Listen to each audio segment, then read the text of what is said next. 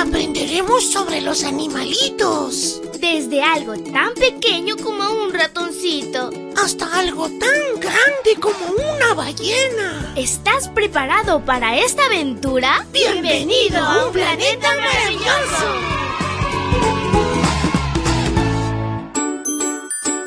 Hola, hola, mi príncipe y princesa de Jesús. Es súper fantástico iniciar contigo este lindo viernes. Bendiciones a montones. Te saluda tu amiga Linda. Y la historia para hoy se titula El Día de la Marmota. El versículo para hoy se encuentra en Juan 14:6. Búscalo en tu Biblia y lo lees junto conmigo. Dice así. Jesús le contestó, Yo soy el camino, la verdad y la vida. Solamente por mí se puede llegar al Padre.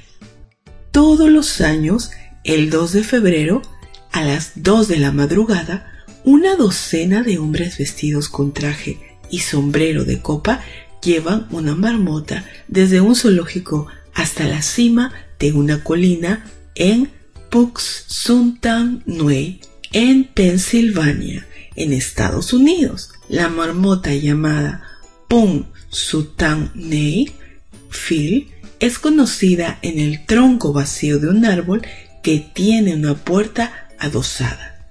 Normalmente se enrosca y se echa a dormir mientras los hombres solo esperan.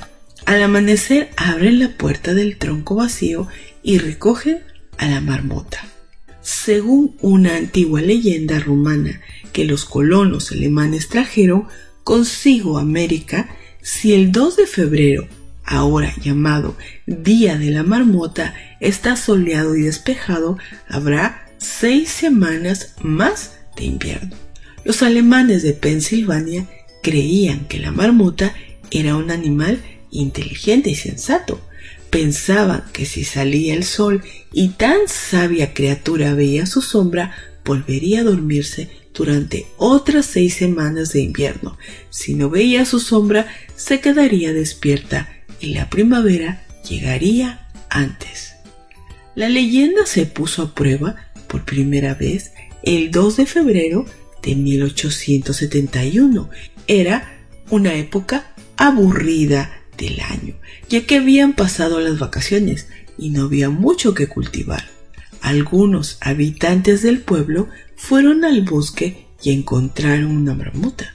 Observaron cómo volvía a dormirse justo después de ver su sombra y hasta el día de hoy siguen preguntándole a Phil, no el mismo Phil, por el tiempo. Es divertido leer estas historias. Algunas incluso se basan en hechos científicos, pero debemos tener cuidado de no dejarnos engañar por ellas. La Biblia dice que solo hay una verdad, que es Jesús. Querido Jesús, ayúdanos a escucharte solo a ti, a través de la Biblia. Tú eres el camino y la verdad. Amén. Abrazo tototes de oso y nos vemos mañana para escuchar otra linda historia. Hasta luego.